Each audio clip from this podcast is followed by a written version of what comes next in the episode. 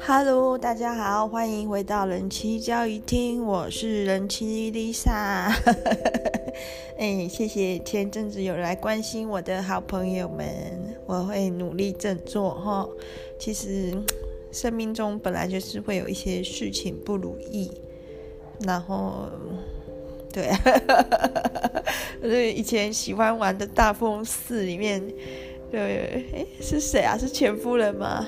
还是巴斯沙龙巴斯啊？会说人生不如意十之有八九哦。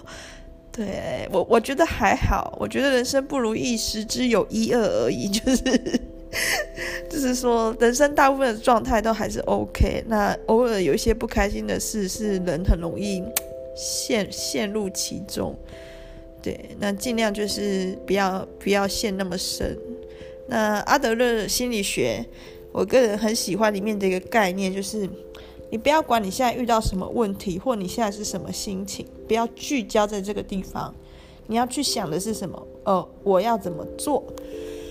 那 Lisa，我要怎么做呢？我最近就是非常着迷，不无数无数生活，没有用塑胶的生活，还有种菜，嗯。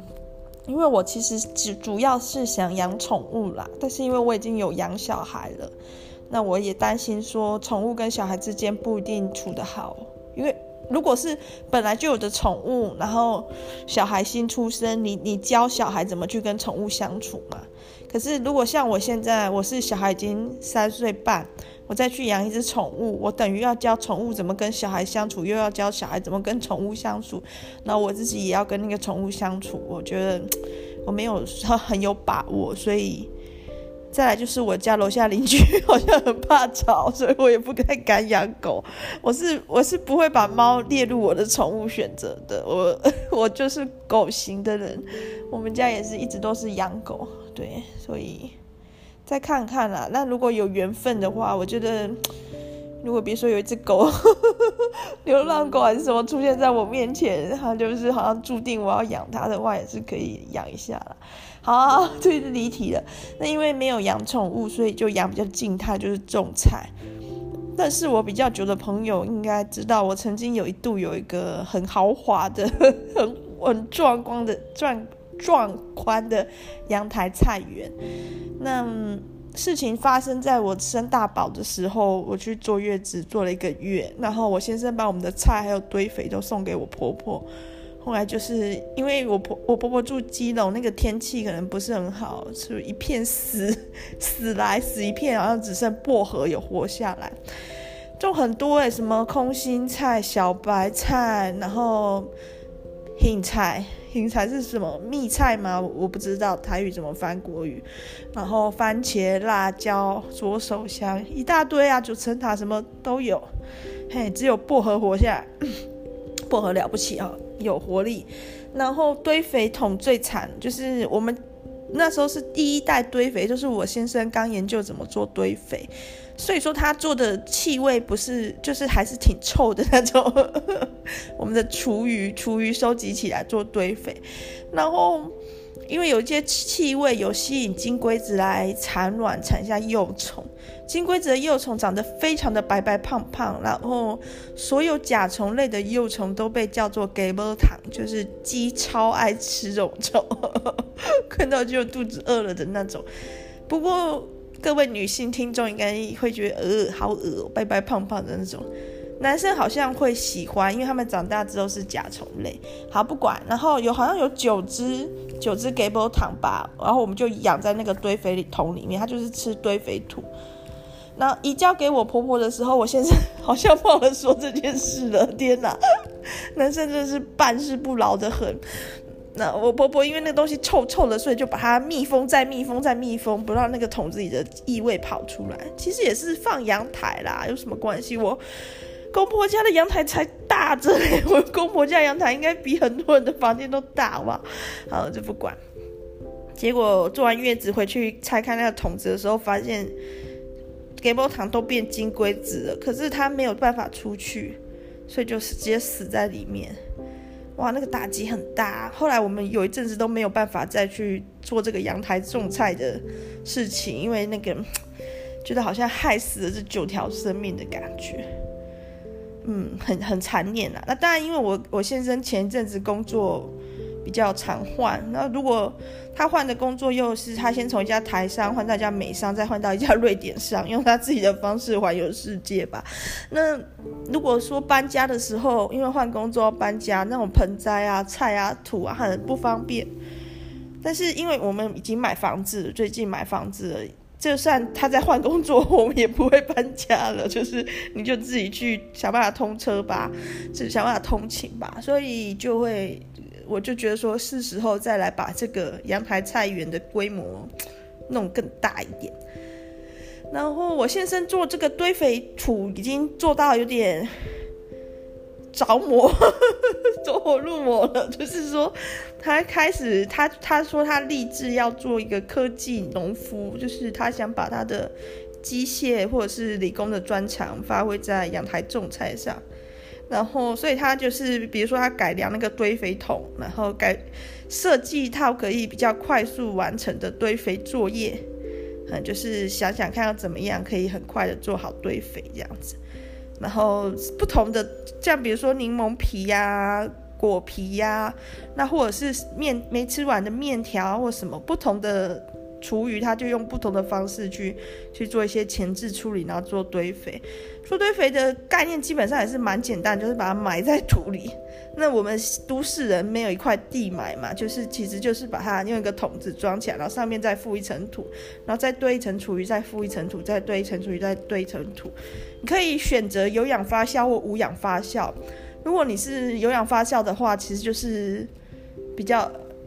比较通风，可是那个味道会出来。无氧发酵就是想办法把土压得密实一点，盖子盖紧一点，这样讲究一点的，你可以去买市面上有一些酵素粉、酵母粉，可以加快它的发酵。如果你搞得到，如果你那么在行，搞到一些呃蚯蚓啊，或者是土里的生物、给波糖这种东西的话，把它放进堆肥桶里面，对于整体的发酵的品质提升，还有速度加快也会很有帮助。那我先生反而他现在已经有他自己的一套作业了，然后很狂呢。他 因为化学反应跟他的接触面积有绝对的关系，就是说，比如说，嗯，你吃吃剩下那个苹果的果核，你要拿来做堆肥，你整个果核放进土里的需要的时间可能是三到六个月，可是如果你把那个果核拿去果汁机，喵，搅得很碎之后。再均匀的跟土混一混，再用土盖起来，它的发酵时间可能就是一到一到两个月。就是说，如果它厨余能够跟土壤或者是跟空气或什么看采看你采用的发酵方式的接触面积能够越大，它的反应速度一定是越快。这在任何的化学反应里面都是易然，就是你不可能把一个东西给归完的丢到水里，然后希望它溶解的更快，你会先把它弄碎嘛，对不对？应该大家有这个基本常识吧？好，那我先生呢，就是使用果汁机。那因为我们的果汁机不是高级的，首先它是一台，就是好像类似我妈的尾牙抽奖什么抽到的吧，没有人在用，就给我们用。那一开始也拿来打一些豆浆什么，但是因为后来我买了搅拌棒，我用搅拌棒做一些。料理或果汁，我觉得更方便，那个就不用，就给我先生用。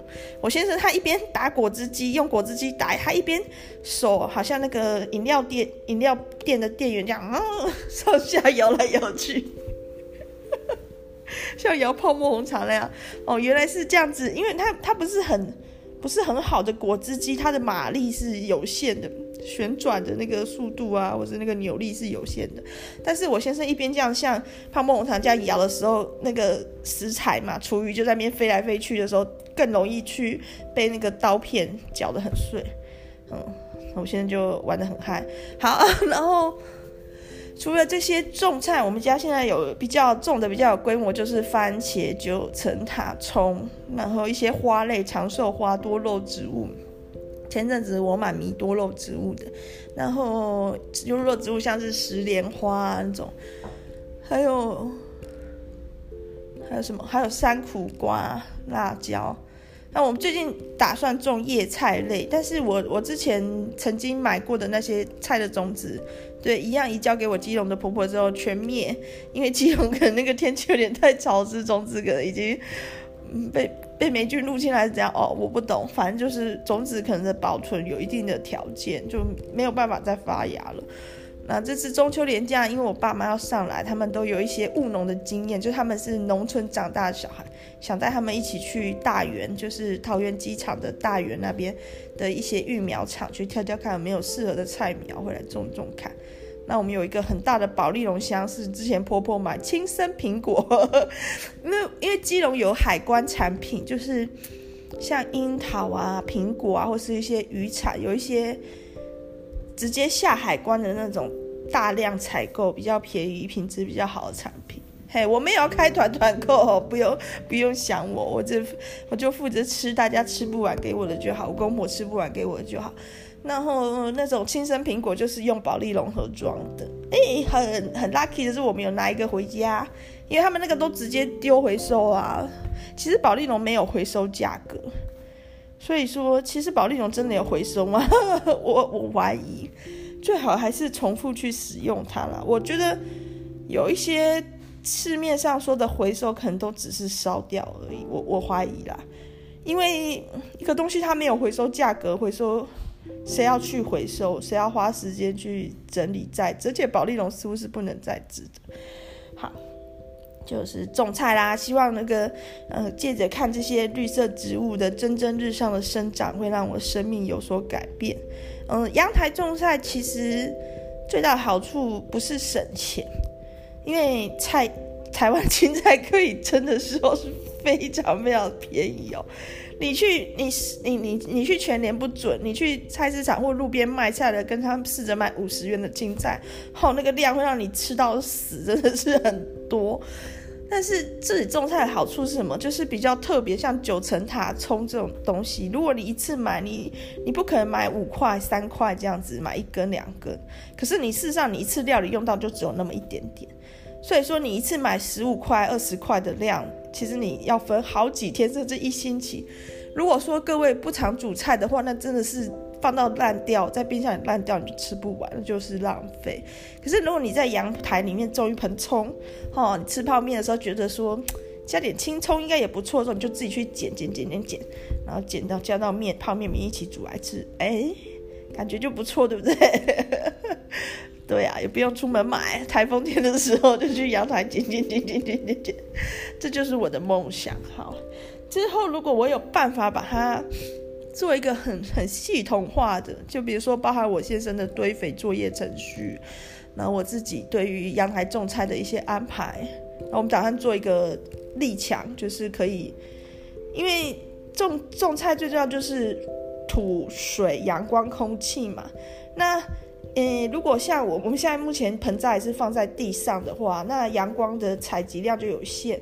如果能做一面立墙，把盆栽立起来的话，可以。收到更多的阳光，对，我们可能会去设计规划这个东西。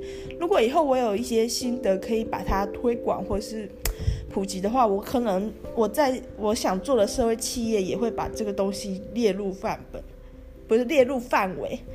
对啦，老老娘我 是已经虽然没有很认真在工作，因为我生性有点散漫，但是呢，我是以一个社会企业家自居的，所以我的思考模式呢，都不是以获利为第一考量。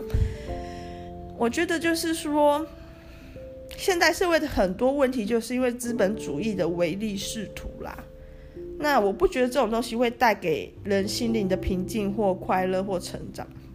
我啦，我我我的想法啦，当然你可能觉得你很多钱就很爽，这样子，那那也是，那也是呃，也是你的选择。我自己可能就会走上一条完全不一样的道路，在我的人生的规划里。好，耶，大家有没有听到奇怪的音乐声？哦，因为因为我在玩熊大农场的寻宝时间到了，我我现在应该要先去寻一下宝。不然这个寻宝时间会有点浪费掉。好，好，我我今天要讲的是我最近看了一本书，我在上一集有介绍过，叫《男孩危机》。然后这本书，这本书比较特别的是，我是在 HyReader 上看的，H Y R E A D。那在 HyReader 上看书是看电子书，它就是跟图书馆合作，各大图书馆都有。但是它不是实体书，是电子书的部分。那比较热门的书其实就要预约，但是一次好像可以预约十几二十本，所以就慢慢排，排到就看。那《海危机》这本书呢，我觉得很有意思的是，它讲到一些男生的痛苦，确实是我以前从来没有曾想象到的。比如说，嗯，我觉得，我觉得当然女生也是有很多的辛苦在现代社会，但是好像女生的辛苦可以不断的被被诉说。比如说，像现在逐念截止自杀之后，关于一些嗯产后忧郁症啊或育儿的辛苦，就可以不断的被提及，大家就会去体谅这样子。女性一直处在一个好像比较珍 珍贵，就是女儿好像比较贵重，嗯，需要保护，需要呵护。像我最近看到一个一个幼教现场第一线的老师。他就出来说，很多男孩觉得幼儿园的下午也太无聊了。为什么？因为幼儿园的下午睡完午觉之后，老师就会逐一，就是每一个的去帮小女孩绑头发。嗯，为为什么要这样呢？因为因为小女孩她在上学的时候，她头发可能是梳得整齐的或绑得整齐的。可是当她在学校玩了一天，然后睡完午觉之后，那个头发长头发的人应该都知道，会会很很 很消薄啦，很很很疯狂。所以幼稚园老师一般是习惯在午睡起来之后吃点心的那段时间，逐一个去帮。妹妹绑头发，帮小女生绑头发。然后幼稚园老师因为长期做这件事的关系，那个绑头发技术可以说是炉火纯青，都可以绑出一些很不可思议的辫子，很很华丽的发型。然后家里有女儿的妈妈都会被幼稚园老师的手艺给惊叹到，哇，我好厉害这样子。可这时候男生在干嘛呢？就没人鸟他，这就是没人鸟他，你知道吗？那还常常处于这种没人鸟他的一个一个一个情境里面，被忽视着长大。那这这还不是最糟的，那他其实一直被社会及性暗示。嗯，这样讲我不我不见得公允，因为现在也越来越多女生在还蛮小的时候就渴望着性的一些事，但是。确实，男生在青春期的时候去想跟性相关的事的的时间是更长，那个渴望是更深。也就是说，嗯、今天比方说十五六岁的青少年男女去约会的时候，这个男孩子可能更想发生关系，比那个女生更想，那个冲动更剧烈。这这当然不能一概而论啊，我我可能我听众朋友也有很猛的很猛的女生，我不知道。但是在这种情况下会造成什么呢？造成男生更容易被控制，也就是说，女生喜欢怎样的男生，可能是呃篮球队队长之类的的话，哦，有些男生他为了追求这个发生关系的可能性，有伴侣的可能性，他就会更拼命的往那条路去走。那社会期待也是这样子，社会期待会期待男生去很英勇或赚很多钱或怎样。像比如说，我们就蛮崇尚消防员这样子，女生就会觉得哇，消防员 就是会有这种好好像很不错的感觉。我也我也我也说不出为什么，但是确实很多女生会有这种感觉，所以都会有那种猛男消防阅历在卖。但是要知道，消防员的工作非常之危险啊，几乎就是要卖命啊，就是可很可能会。受伤或死在火场，不管怎样，它都是一个高强度的工作。可这个社会好像就挺期许男孩子这样做去冒险的，对，然后去期许男孩子去付出他的生命，去追求一些事情。女生也是，比如说台湾还好，但是像美国橄榄球、美式足球很盛行的时候，女生喜欢那种美式足球的队长，或是里面的英雄球员。明星运动员，可是运动就是一个高强度碰撞啊！那橄榄球超级高强度碰撞，整个叠成人人肉叠成一座小山也是常有的事。然后，所以美式足球员选手得脑震荡的比率是很高，反复的脑震荡也有，所以就是有点笨笨，也是有可能。但是因为社会期待，因为女性期待，所以男生就好像没有退路，就必须往这边走，否则人家就觉得你很废，loser 这样的感觉。比如说像冲浪，可能就会更期待一个阳光男孩冲浪很好的形象。那女生的状况是，你要也可以，你不要也行。就是说，作为一个女生，啊，她也可以去追求那个冲浪少女的形象，哇，好帅，也会有人很喜欢她。她也可以去当一个明星、明星球员，或者是明星啦啦队长，嗯，或者是她也可以去追求她的职业、她的表现，女英雄，也会有人喜欢她。但是当她不这么做的时候，我就文文静静的坐在教室里的时候，还是 还是会有人喜欢她，老师还是会过来帮她绑头发。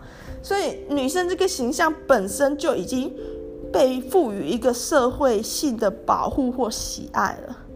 不过，这里这里有个这里有个小陷阱，就是这是所谓的好女孩的形象，气质女孩的形象，就像 Lisa 我 讲我自己，就是出出现的时候。就是这样的一个形象，很棒，这样大家都会喜欢。不，我不用做任何事情，我只要出现就可以了。对，就会有人来帮我开门、提东西什么的。哎，也没有，也没有这么夸张啦，没有。但我的意思是说，这个社会对于这种乖乖女的形象，就是就觉得是一个很很值得被保护。当然，这样就对于女生来说是，也对于某些女生来说也是很痛苦的，因为她就不想啊。他就想，他就想满嘴 满嘴脏话，就想要大拉拉的啊。对，那这样子跟主流主流对女性社会期许相反的女生，可能也会受到一些压抑。不过就是好像比较好演呐、就是假如一个女生她愿意的话，她要去演出一个被大家喜爱的形象，好像也也比较简单。相较于男生，好像就必须。赴汤蹈火在所不惜，才能成为一个英雄，好像就更难。所以男生都找死啊！就是因为这些社会期许、期待他们去做的很多事，就是注定要找死的。你去当一个消防员，你想要活到九十几岁的几率，就不是比当一个行政小嘛，对不对？那女生的话，她就是她的选择性好像变得比较大一点，就是她当一个行政助理，好像也不那么羞耻。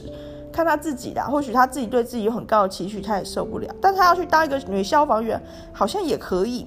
特别是现在社会一直有一个打破天花板的声音，就各行各业都女生都很积极的去争取当一个主管职、领导职，突破那个刻板印象的限制，所以就越来越多女医生、女律师、女货车司机等等。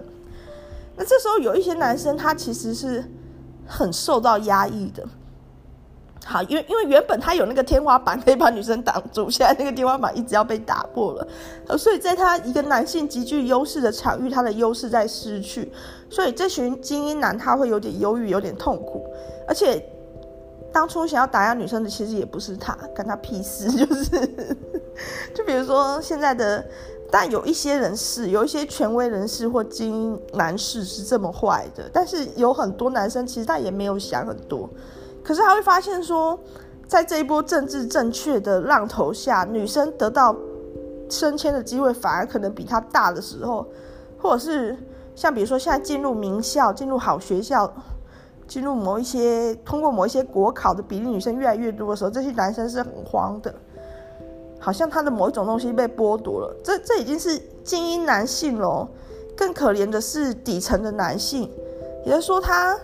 什么都没有了，因为现代社会这些需要依靠重度劳力的工作会越来越少，然后会被机器人取代，像搬货这些的，然后像长途货运也开始有一些自动驾驶，这些物流系统也改变了，它机会越来越少。可是当他要去做一些简单的像服务业的工作的时候，这些工作一律女性优先，就是这个社会有些工作就是喜欢女生。那比如说像是护理师这个职业，大家就是比较喜欢女生护理师，没有为什么，就是就是喜欢。那比如说像嗯餐馆的服务生，就是除除非你是老板啊，不然你要去应征服务生，男性就是被应征上的几率就是很低。最明显的例子就是各位大学的时候可能有当过家教。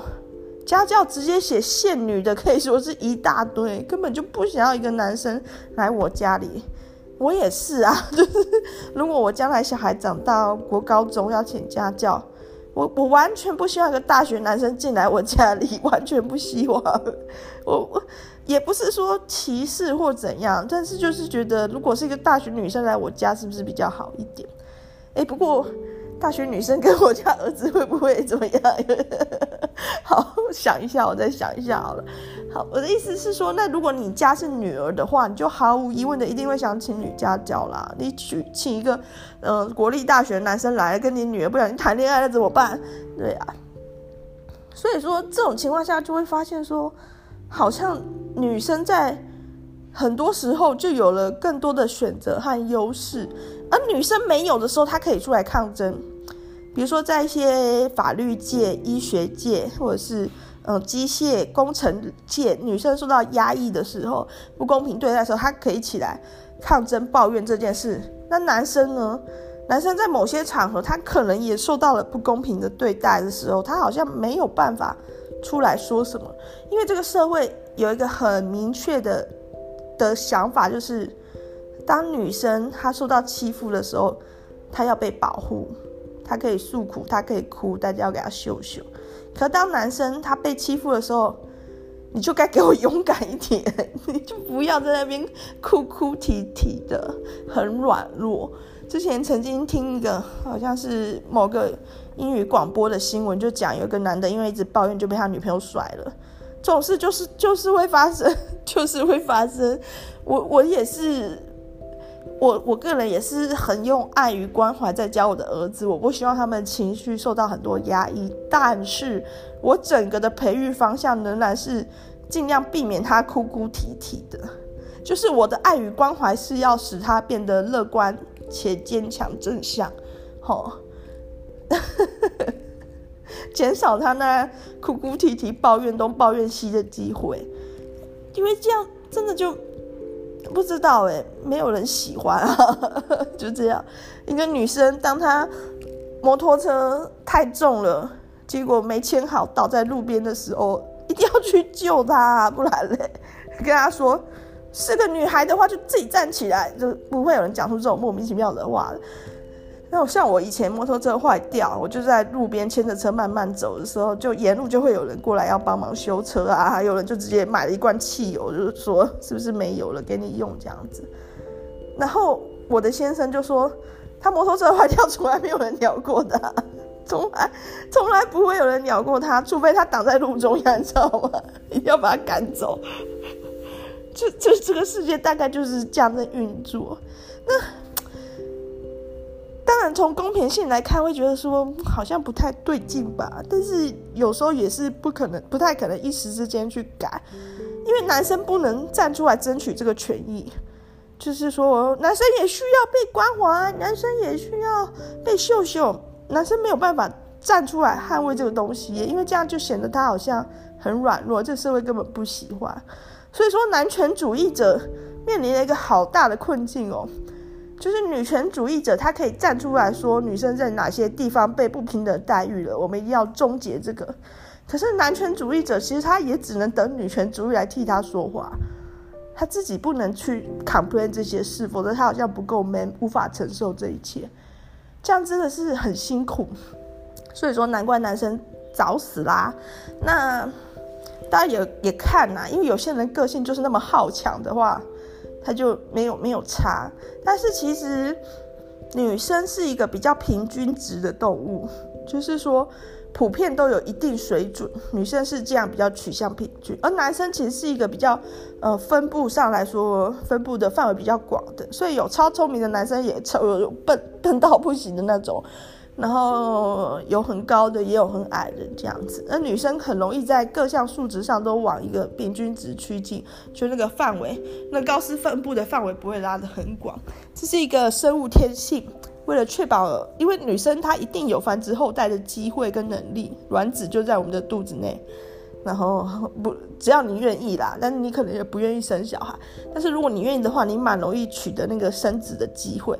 而男性他要吸引到一个女性伴侣与他结合，或者是骗到手之类的，去繁育下一代机会其实是相对较低的。所以说，女性的整体素质会采采取一个比较怎么讲？品质保证，品质保证，而男性呢，就是有很多这种各种可能，所以说可以可以想见，这个社会里面一定有很多男性时时刻刻是觉得痛苦而且压力很大的，像比如说我我家先生以前在一家很大的台厂工作。可是他其中有个工程师，他不是很满意那种工时太长的情况，就离职了，换了一家比较小的公司。一开始也过得不错，可是后来又有一些文化不合，又换一家公司。然后最近不景气，竟然被裁员了。哇，这时候这个男生压力好大哦，因为他是这个家的经济经济支柱，所以他就问我先生说：“我先生现在这个瑞典商的工作还有没有职缺什么的？”你可以完全完全可以想象那个男男生的。的压力、找工作的急迫性，还有无力感。可是其实那男生已经做得很好了。比如说，在他还没有离开那家台厂大公司，或者是还没被裁员以前，他人生大部分时间就是完全就是赚钱贡献给这个家庭啦。可是现在因为这个失业危机，好像这一切就会就会被否定掉。对男生的价值，还有男生的存在感，就是这么岌岌可危。然后看了这本《男孩危机》里面，就当然他整本书都在替男生讲话。里面最有趣的故事呢，是这个《南海危机》的作者，他一直都是在替男生讲话。因为美国这是一个美国美国作者写的书，因为美国会直接把监护权判给妈妈，就他们认定小孩就是妈妈的，这是一个一个推定。一个现况这样子，那如果你要改变这个推定呢，可能就是这个妈妈有问题，或者是男方的律师很强，可以举证说小孩跟男方状况一定更好，或是有一些婚前协议。但是很多离婚的案件并不是会打上法院的那种，其实就是鸟鸟的普通人的离婚，所以小孩都是归妈妈，那爸爸就完全没有抚养小孩的权利，可能只能两个礼拜或者是更久的时间探视一次。然后整体的社会氛围也是女生一直被鼓励去工作，可是男生并没有一直被鼓励回到家庭，这就是现在社会一个很妙的问题，就是女生一直被鼓励说应该在工作上更努力，不要放弃这个劳动力什么什么，可是男生并没有被鼓励说你在工作上可以少一点努力的，回归家庭多一点。所以说，比如说本来男生付出在工作。跟家庭的工作是九十 percent，家庭是十 percent 好了，然后女生可能是一百 percent 家庭。现在女生被要求说，你工作至少要付出五十 percent 以上的心力。好，结果男生呢，他可以，他可以去补掉女生付出在工作那五十 percent 回归家庭吗？不行诶，男生最多再给你十 percent。最多再给你十 percent，就是可能你七十七十百分之七十在工作，百分之三十在家庭，已经很极限了。一个男生他胆敢要求说我我要缩减我的工时回归家庭的话，那他可能直接要从职场上拜拜了。那男生也不能从职场上拜拜，这个社会也不允许这件事。所以会发现说，夫妻双方付出在家庭的时间是减少的，没有办法去弥补。那这时候怎么办？可能女生就变成神力女超人了，就是一边工作一边在家庭上又浓缩。虽然我只花了五十 percent 的时间在家庭，但我把它做到两倍，这样子去维持住这个家庭，或者是就是外包，可以托婴啊，给公婆啊，这样子请一些家事帮手，尽量把可以外包的工作都包出去，剩下情感的付出。所以说，一直都有一个环节被大家漏掉了。就是鼓励女性回到职场的环节，你也应该推动鼓励男性回到家庭，这个家才有可能平衡，这个船才有可能稳啊！不然，这这是夫妻双方都拼命的往职场冲的时候，可以预见的就是这个家就空空的了。对，好，那那这个作者他其实从很早十几二十年前就开始一直推广这个概念，都没有什么人鸟他。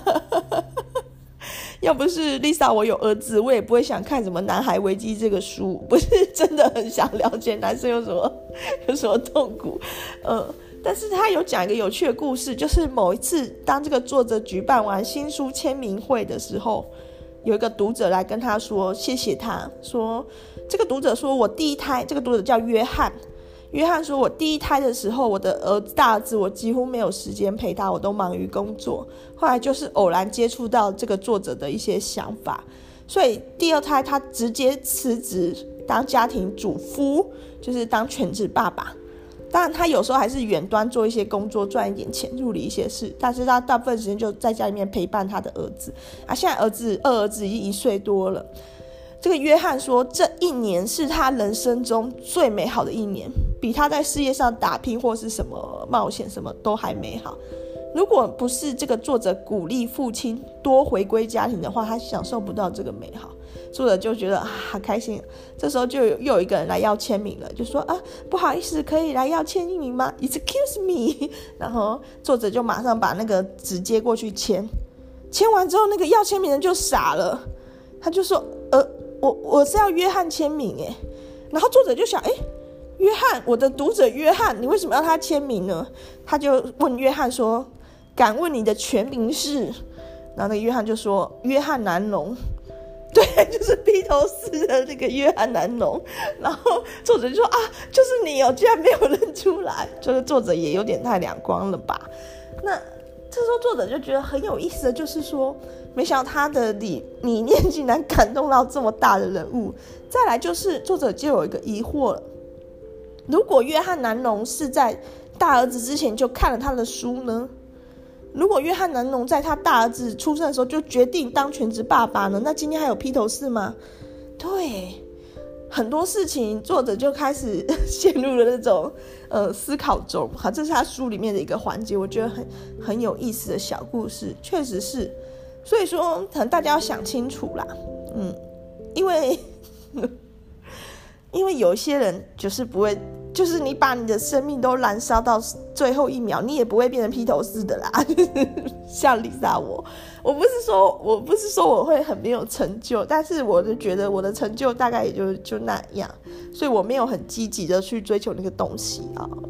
运气好的话，像个样子也就也就行了，没有很积极。那男生也是，男生可能就要自己去衡量这种东西。一种可能就是你已经追求到成就了，你已经有一定的地位或名气了，你想回归家庭，那可能就是你回归家庭之后再多用点心力去维系。像我有认识一些全职爸爸，他是导演，就是他可以在小孩子陪完小孩子之后，小孩子睡睡午觉或睡晚上的觉的时候去做影片剪辑，去做一些他的工作，或是接点案子来做，不用那么那么全职。那另外一种可能就是。你自己要衡量啦。当然，这个社会压力让男生几乎没有这个选择。现在的职业妇女跟全职妈妈的比例是七比三。当然，这三十 percent 的全职妈妈里面有一些还是做一些，比如说网购、网拍、团购组这种兼职，没有那么全职。像 Lisa，我也没有那么全职。对我，但是我做的工作也是少的可怜，就是了。但是我像我去年都还有接一些活动什么的，意思意思一下啦，然后演演演一下，好像某一种某一种企业家这样，有有演一下。但是那全职爸爸的比率是多少呢？就是少到几乎不用去谈他的这种程度，不是一个选项。所以说，女生她现在在一个选择的当口，她可以逆着风去当全职妈妈，像我这样，其实也没有太孤单呐，百分之三十也够多了。那以后可能会越来越少，但是无论如何，想必都还会有百分之十以上，就是那个风气还是允许这个这个选择存在。而全职爸爸，当他要选择当全职爸爸的时候，他几乎是要站出来与世界对抗的那种程度，哎，所以说就是状况，男女之间状况还是不太一样。那另外呢，这本书里面有一个我觉得很关键，而且我必须要跟听众讲的是，就是说，请不要再觉得，嗯，做环保事不关己了。对，我，我已经有一集广播，诶，那集广播很受欢迎哦。就是说，你不是为了别人，不是为了地球，不是为了下一代做环保，你是为了找回你的心灵的平静。像 Lisa，我现在买菜，我都会带自己的容器去，就可以少一点塑胶袋。嗯，这种微乎其微，你知道吗？因为塑胶袋之所以可以这么便宜，就代表它的制造成本更低。因为资本主义不会把东西就是送你啦，所以说，这塑胶袋之所以可以一个卖的这么便宜，就是它制造成本也超级宇宙无敌霹雳低。那大家的疑惑可能是因为塑胶袋没办法分解，我告诉大家一个很简单的方法，就是用高温把它烧了。嗯，所有的塑胶就是碳氢氧化合物而已，烧了之后就变成 CO2，还有 H2O 这样而已。那里面有一些添加剂的话，也不用担心，大大概就是一些硫或氮而已。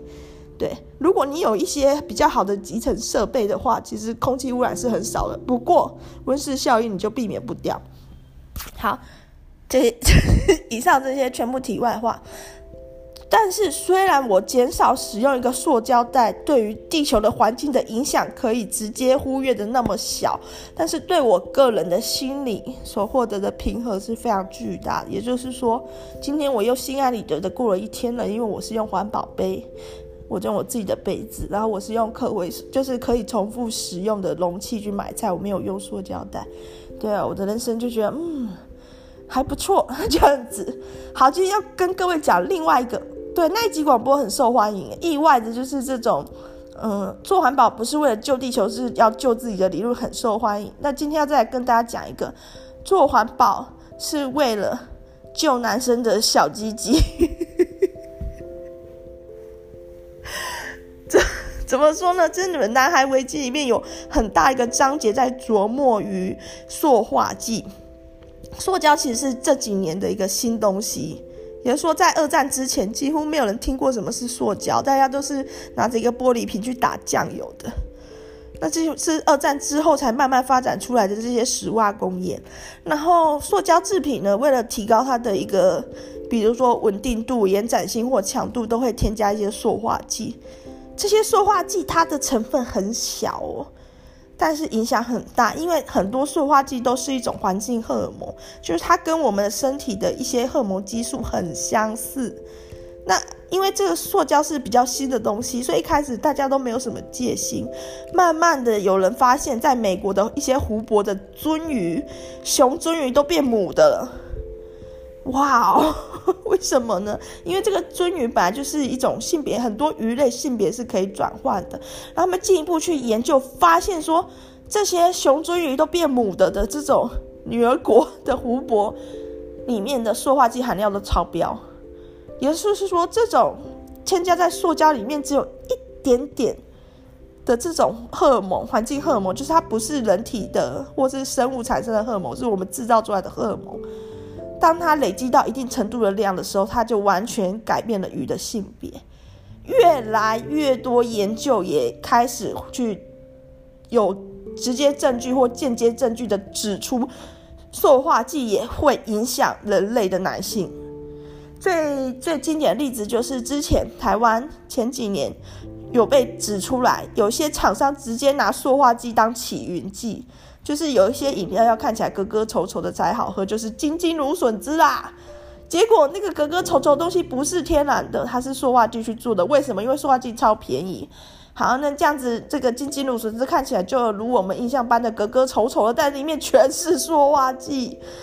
男生喝了就小鸡鸡。我不知道各位有没有 交往过小鸡鸡的男朋友？我不知道各位的。的的性性性经验的人数或次数多或少啦，但是呢，台湾人的就是普遍有这种台湾人的小鸡鸡，或许或许不是因为基因，或许是我们喝了很多金金芦笋汁。那那个那个到底那个 size 要多粗多大才满意？我我我不是。我不是这方面的专家，但是有些小到什么程度呢？不一定是发生在我身上的例子，有一些就是只有大拇指，甚至只有小拇指，那不可能是自然现象，懂吗？就是说，一个男性他在自然的生长状态之下，或许他鸡鸡不大，但是他一定有一定的水平啊。如果小到那种程度，像最近有个新闻是小五的男童鸡鸡只有零点五公分。零点五公分，你要用游标尺去量，哎，我天哪，真的是很有点，有时候有点找不太到他鸡鸡在哪里。那绝对不是基因，也绝对不是自然现象，他受到环境荷尔蒙的污染了，所以他的男性生殖器官没有发育，就跟雄鱒鱼突然就变成母鱒鱼了一样。这件事大家还觉得不够吓人吗？就是说，可能。我不知道大家打算追求幸福到几岁，但依照现在来看，我们可能都会活到八九十岁。所以说，呃，各位不管是男生女生，女生的话，如果你想要有一个性生活的幸福美满到七八十岁，嗯，不一定是从你的伴侣。我在讲什么？就是说，你可能还想往外发展的话，你可能会发现说，男生的性能力一代不如一代，男生的性器官大小一代不如一代，越来越小。为什么？因为环境荷尔蒙，因为塑化剂。这塑化剂里面可能加在哪里？最有可能加在那些廉价的外食的包装容器。廉价的外食的塑胶袋，因为他们都会去买很便宜的东西，而且他们会装热的，热的东西是它溶出的一个关键。它虽然只有一点点，但是当你每次去买一碗面，装在那个塑胶袋里的时候，装在那个含有塑胶涂层的纸碗的时候，可能就这样慢慢溶出一点点，那个东西可能就从你的体内到你的儿子身上，或者是此刻一个无辜的小男孩就把它吃下肚了，啊。这这还不够提醒你做环保吗？就是这还不够提醒你自带容器吗？那不是为了你自己而已，因为这些东西，这些溶出的一点点，也有可能你吃剩的厨，你把它倒到水槽里面，流进水系统，这个塑化剂就进入了这个生态循环系统里面，到海里或河里给鱼吃了，然后再进入整个生态链。所以说。不是做环保，不是为了救地球而已，为了你的幸福，为了你的 happiness，你必须现在就起身去做。对，当然有一些人就觉得说，逝者已矣，就是说我男朋友的鸡鸡就已经那么小了，因为他小时候就是吃的，我现在做有什么用呢？不要这么不要这么狭隘，放眼未来，懂吗？就是你有可能会换一个男朋友，换一个老公啊，下一个搞不好比你年轻二十岁。比如说人妻 Lisa，我幸好我老公不听我广播，不然就觉得你在攻杀小。那比如说人妻 Lisa，我五十岁的时候说明风韵犹存，交了一个三十岁的男友啊，对不对？那现在这个三十岁的男友他几岁呢？他才十岁耶。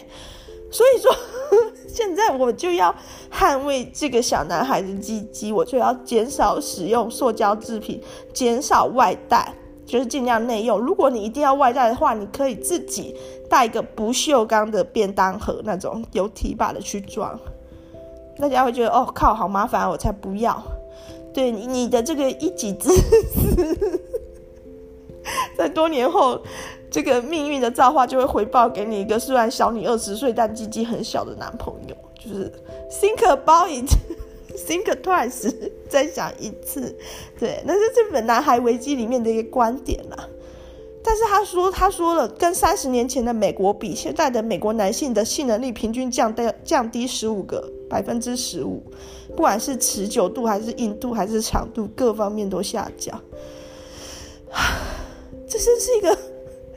真的很难接受，也就是说，嗯、上一代的女性比我大三十岁，现在已经六十几岁的女性，她们享受过更美好的性生活，哎，真的很不公平，哎，对啊，那再往后面想，就是现在有女儿的，就好像我只有一个听众是妈妈，你的女儿当她长大之后，她要面对的是一个性能力更差的男人，哎，这不是很痛苦吗？那像我自己是儿子。对啊，我不知道男生他的性器官大小会不会影响到他自己的感受，我觉得可能也是会的。他自己当他表现不好，硬度不如他预期，持久度不如他预期的时候，我想男生也是会不开心的。我真的不希望我的儿子将来为这种事烦恼，或者是他女朋友因为不满意他把他甩了，这样，哦。太难想象了，好痛苦。所以说，现在就开始改变你的生活习惯，再也不要用那种白色的，看起来就廉价，而且有时候会割到你的嘴巴的那种塑胶汤匙。那种东西直接必须消灭，就是绝对不要去用它放进任何的热汤里面，因为那个东西就很可能含有塑化剂。你要用铁汤匙自己带，好，没有带的话，你就干脆直接拿碗起来喝算了。对，不要再用那种东西。好，这一集。其实这这一集要讲的重点哦，完全没有 完全没有讲到，对不对？讲闲话讲得很开心。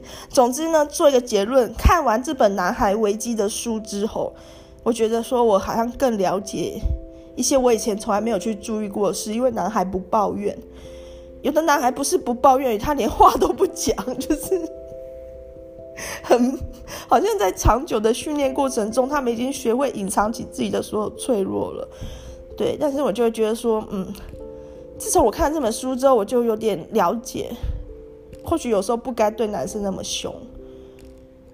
嗯，或许啦，我我不太我不太肯定。我之后我说出我五十岁之后要去找一个三十岁男友的丑狠话，之后再听男生讲话，有点莫名其妙。但是真的是，下次当你想凶你的男伴，不管是呃男友、男性朋友还是老公之前，先想一下，先停一下，对对。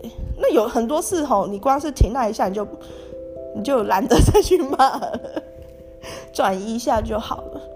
对，好，Lisa 这一集就这样子啦。那我我我有比较活力了吧？我会越来越好的哈，谢谢大家，拜拜。